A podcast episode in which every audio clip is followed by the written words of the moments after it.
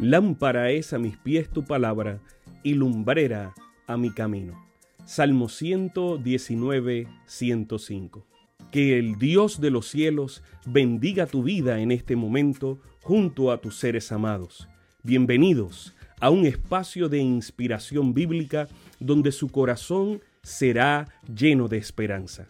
Como un regalo de la Iglesia Adventista del Séptimo Día de King, Texas, compartimos la lectura devocional para adultos correspondiente a este bendecido día. Pablo, reavivado por una pasión. Autor, Pastor Bruno Razo. Que Dios te colme de misericordias en este preciso instante. Oremos. Amante Padre, que en este momento tu palabra trascienda al corazón de quien la escucha, sea sembrada y dé fruto para la vida eterna. En el nombre de Jesús. Amén. La matutina para el 27 de septiembre se titula Alas y Pesos y la lectura para hoy se encuentra en 2 de Tesalonicenses 1, 3 y 4. Y dice así, Vuestra fe va creciendo y el amor de todos y cada uno de vosotros abunda para con los demás. Vuestra paciencia y fe en todas vuestras persecuciones y tribulaciones que soportáis. Las fuerzas centrípeta y centrífuga, al estar en oposición una de otra, actúan y reaccionan de manera tal que la Tierra, en lugar de salir volando por el espacio, se mantiene en la ruta de su órbita equilibradamente girando alrededor del Sol. De igual manera, la fuerza impulsora que nos viene de Dios y la fuerza propulsora que es resultado de las presiones recibidas al enfrentar adversidades equilibran nuestro caminar cristiano. Tenemos que agradecer a Dios por ambas, tanto por las alas para volar como por los pesos que nos frenan. Y así, impulsados por Dios, avanzamos con fe y paciencia en nuestra sagrada vocación. Pablo elogia la fe que crece y el amor que sobreabunda.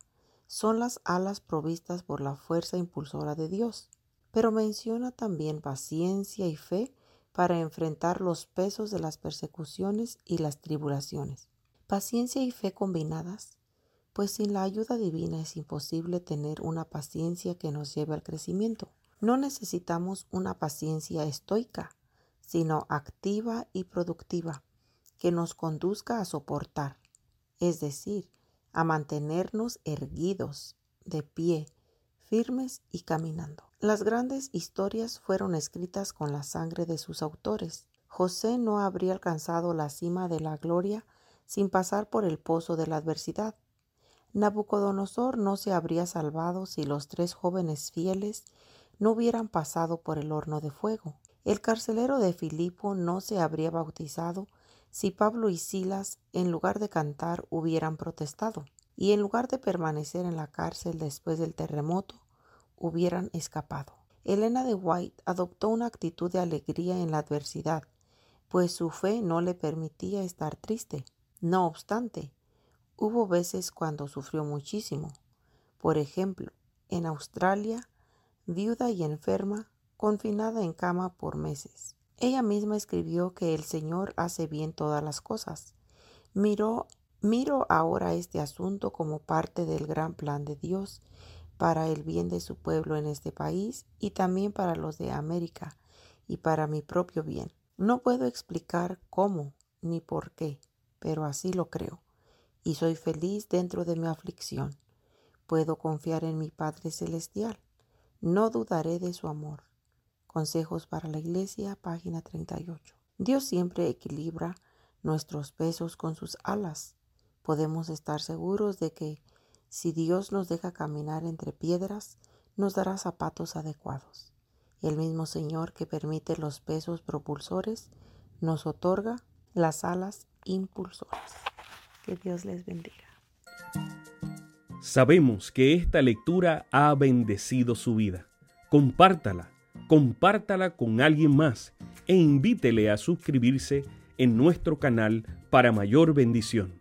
Puede también visitar nuestro sitio web. Encontrará mayor información. Que el Señor de los cielos te dé esperanza para este día y sus ángeles le acompañen.